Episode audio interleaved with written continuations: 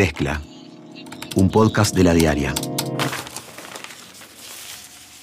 Es una presentación de Antel. Bienvenidos. En la mezcla de hoy hablamos sobre las propuestas del Frente Amplio en materia ambiental. Un tema de, gran importancia. Yo creo que, a diferencia de otras, de otras campañas sobre las que ya estuvimos trabajando desde, la unidad temática, creo que ha tomado una relevancia el tema eh, bien interesante y que abre la oportunidad de poder seguir proponiendo y ir a más en las propuestas La protección del medio ambiente está teniendo cierta relevancia en esta campaña política. Los candidatos a la presidencia incluyeron el tema ambiental en sus discursos y también en sus propuestas. Para el Frente Amplio, el objetivo de las políticas ambientales está en las personas, más allá de proteger y cuidar el espacio. Verónica Piñeiro, Andrés Carvajales y Alejandro Nario fueron elegidos por Daniel Martínez y Graciela Villar para asesorarlos en temas ambientales. Para el equipo de asesores no hay una emergencia, como dice la oposición. También plantean que la respuesta a los problemas ambientales no está en la generación de un nuevo ministerio, porque a su entender ya hay uno que existe para enfrentar esta problemática. Verónica Piñeiro es integrante de la Secretaría Nacional de Ambiente, Agua y Cambio Climático de Presidencia de la República. Andrés Carvajales es el secretario político del Frente Amplio. Lucía Gandioli los entrevistó para la diaria. Entrevista. ¿Cómo ven que se está planteando el medio ambiente en la campaña en general? A ver, creo que, que el tema ha tomado una importancia que no, que creo que no ha tenido en campañas anteriores, o creo que, que se, ha, se ha dado que Daniel Martínez lo, ha puesto en, sus discursos, lo ha puesto en las cosas que él propone y, comenta y lo ha tomado como un tema de, gran importancia. Yo creo que a diferencia de, otra, de otras campañas, o en la que ya estuvimos trabajando desde, la unidad temática, creo que ha tomado una relevancia el tema eh, bien interesante y, que abre la oportunidad de poder generar, seguir proponiendo y, ir, a más en las propuestas que se hacen en torno, en torno a esta temática. Sí, yo lo que creo es que eh, nosotros podemos estar contentos, satisfechos de que también hemos hecho junto con un grupo amplio y diverso de compañeros y de compañeras un trabajo interno en la fuerza política para efectivamente lograr instalar el tema en agenda y eso de veras que tuvo como una muy buena receptividad, digamos, en, la campaña que está llevando adelante Daniel y Graciela.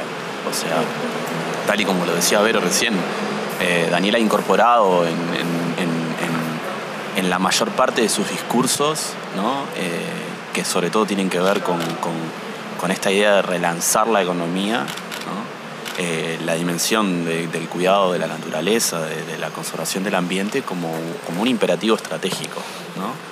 Eh, ¿no? me queda tan claro igual que sea así para los partidos de la oposición. Eso mismo le iba a preguntar. ¿Piensan que para la, la oposición en relación al ambiente ha tomado, bueno, medidas concretas? ¿Cómo ven? Yo creo que en la, discusión que se viene dando, o al menos en lo, cuando, cuando tenemos entrevistas o algo, lo que, lo que existe desde la pregunta para, contraponer a la oposición es esa cuestión de, generación de institucionalidad, ¿no? Pero no, no, no vemos desde la oposición una propuestas más allá de eh, generar un ministerio, lo dicen claramente varios de los partidos de la oposición en sus, en sus programas, como para, para, resolver el tema ambiental. Nosotros, nosotros creemos que va más allá, que, que, en realidad hay que pensar el qué hacer, el cómo hacerlo, en qué diseño institucional tiene que existir, es, es también muy basado en cómo queremos desarrollar las políticas y cómo queremos diseñar las políticas. No, no lo vemos más allá de eso, por lo menos lo que se ha dado públicamente de discusión. Sí, ahí como una apuesta muy fuerte, lo cual eh, incluso puede llegar a ser compartido. Cuando nosotros discutimos las bases programáticas del Frente, estuvo presente mm. eh, la posibilidad de, proponerle a la ciudadanía la creación, de un Ministerio de Ambiente. No es algo ajeno a las discusiones de la fuerza política. Lo que pasa es que si nosotros queremos eh, resolver algunos de los problemas principales de la gestión ambiental, tenemos que discutir, como dice Vero, cuál es esa transversalidad, cuáles son los términos o las condiciones de esa jerarquización.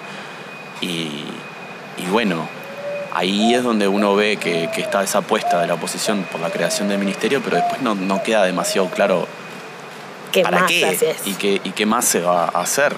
Eh, incluso si uno lee con cierto detenimiento los, programas de, la oposición, eh, se encuentra con un montón de medidas, digamos, que, ya se han implementado, por supuesto que con, contratiempos y, quizás necesiten más recursos o, o, profundizarlas, pero que ya se están implementando. Entonces, no, no queda demasiado claro cuál sería la, novedad o, lo que haría diferente la oposición en caso de, acceder al gobierno. Eh, yo creo que tiene un, tono demagógico la propuesta de, creación del, Ministerio del Ambiente, sobre todo para con las expectativas de, un montón de gente y gente joven y de organizaciones sociales que hacen un trabajo valioso, eh, pero que después no hay carne ahí. Ahora pasando un poquito a otro tema. Este, bueno, el próximo gobierno va a tener la llegada de UPM2. Este, ¿Qué consideraciones tienen al respecto? Este, ¿Tienen pensada bueno, algunas medidas en respecto a los impactos que puede tener la, planta a nivel ambiental? ¿O yo? No, a ver, la, la, la evaluación de impacto y toda la, evaluación del proyecto UPM que se generó en, la institucionalidad que, hizo el ministerio, eh, aprueba el proyecto, pero lo aprueba con, no simplemente dice vamos con esto, sino que en realidad eh, la aprobación es un poco más extensa y bastante específica en las cosas que se exigen a ese proyecto, ¿no?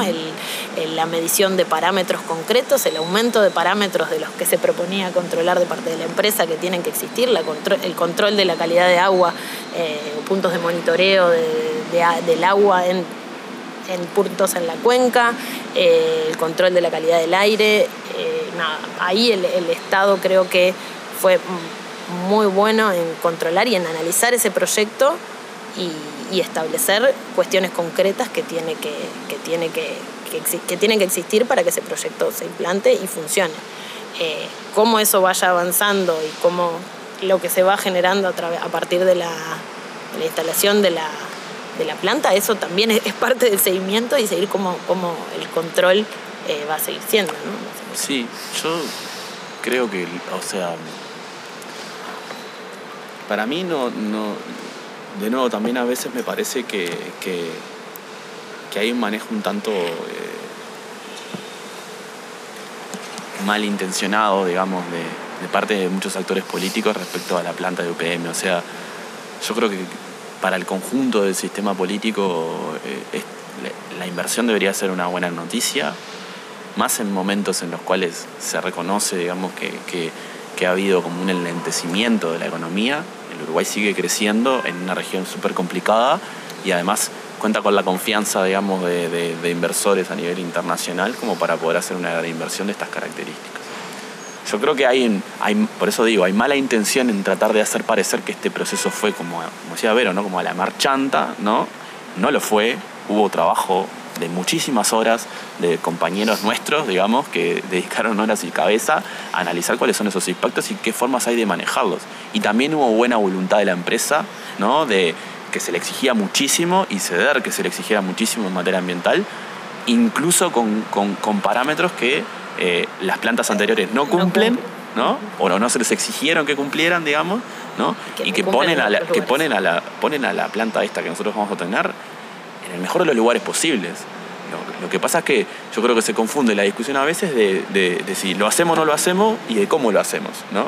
Eh, se trata como de mezclar esas dos cosas. Sí, son cosas bien diferentes. son cosas diferentes realmente, ¿no? Eh, yo creo que,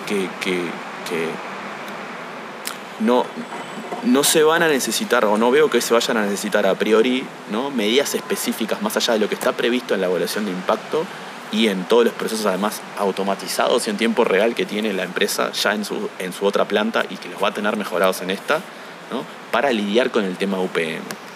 Fuera del, escenario político también hay muchas organizaciones sociales que están seguras de que la planta va a tener impactos negativos ambientales. Es un enclave en el territorio, una acción sobre el territorio y, obviamente nadie puede asegurar que esto...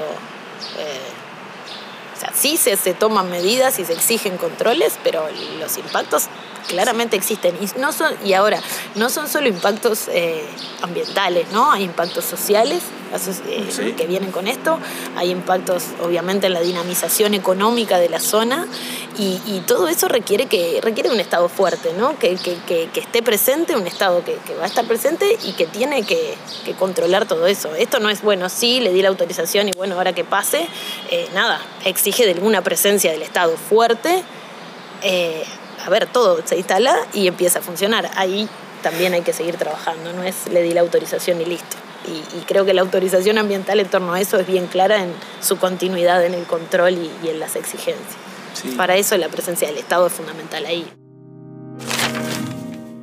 Gustavo Leal, el asesor en seguridad del candidato del Frente Amplio Daniel Martínez y director de Convivencia y Seguridad Ciudadana del Ministerio del Interior, participó de una charla sobre seguridad organizada por Fuerza Renovadora, el sector que lidera el ex precandidato Mario Vargara. Leal habló con la diaria sobre las críticas que recibió después de presentar con Martínez las 12 medidas para mejorar la seguridad. Yo creo que hubo un cónclave el fin de semana donde la vieja política de Sanguinetti, Manini, La Calle, La Rañaga, eh, se combinaron para pegarle a Leal y no hablar de las propuestas que hicimos nosotros. Y yo quiero discutir ideas. También dijo que ve contradicciones en las críticas que recibió después de presentar las medidas sobre seguridad. Y me molesta que se quiera manosear un nombre y que se quiera manosear mi trabajo porque hay, hay este, políticos que hace un año escribieron cosas muy buenas sobre mí y hoy escriben algunos tweets, la verdad que bastante tristes este, en relación a la coherencia. Para Leal, ahora lo critican porque es referente de seguridad del Frente Amplio. Por ejemplo, Sanguinetti el otro día dijo que yo era una persona muy inteligente, que hablaba muy bien. Talvi dijo que era una persona con coraje, que le parecía bien lo que hacía, la calle también. Y ahora resulta que como yo estoy respaldando al Frente Amplio, todo eso se vuelve negativo. Entonces tienen que ser un poco coherentes, creo. Estas declaraciones las hizo antes de entrar al acto y desde lejos a quien se escucha es a Mario Vergara que lo llamaba y le reclamaba que estaba llegando tarde. El edil frente amplista Mauro Lanuse denunció ante la Junta Departamental de Río Negro a dos de los actuales candidatos a diputados del Partido Nacional, al ex intendente Omar Lafluf y al ex director de obras Guillermo Bordoli. Según el audio de la sesión que recogió Radio Uruguay, Lanuse denuncia que mientras la FLUF era intendente realizó compras de combustibles a un pariente directo. Sobre Bordoli, dijo que era el titular de la estación a la que se le compraba combustible. Estas responsabilidades recaen en principio sobre el ex intendente que como ordenador de gastos primario definido así por el TOCAF, realizó compras a un pariente en primera línea de consanguinidad que nosotros que su hermano al frente de la estación de servicio ANCAP del paraje Arroyo Grande, distante a 33 kilómetros de la ciudad de Yum. En el segundo caso se trata de quien fuera durante el primer periodo en cuestión director de obras, el arquitecto Guillermo Bordoli, ordenador secundario de gasto en su rol de director, además titular de la empresa ANCAP bajo el nombre de Fantasía, sucesores de Ricardo M. Bordoli, quien desde el cargo público se compraba insumos a sí mismo. La Junta Departamental de Río Negro aprobó la creación de una comisión investigadora para estudiar estas denuncias.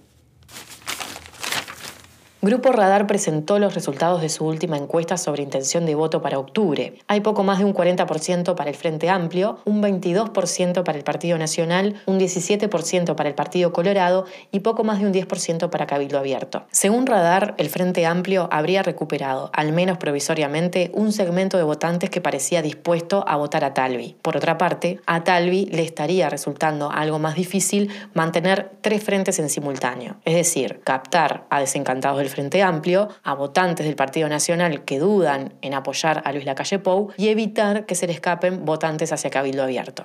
Radar también explicó que por el momento Unidad Popular, el Partido Ecologista Radical Intransigente y el Partido Verde Animalista suman intenciones de voto en el entorno del 3%, casi en partes iguales, o sea que podría ocurrir que ninguna de esas fuerzas políticas logre representación parlamentaria y se reparta entre otros partidos una banca de senador y tres de diputados.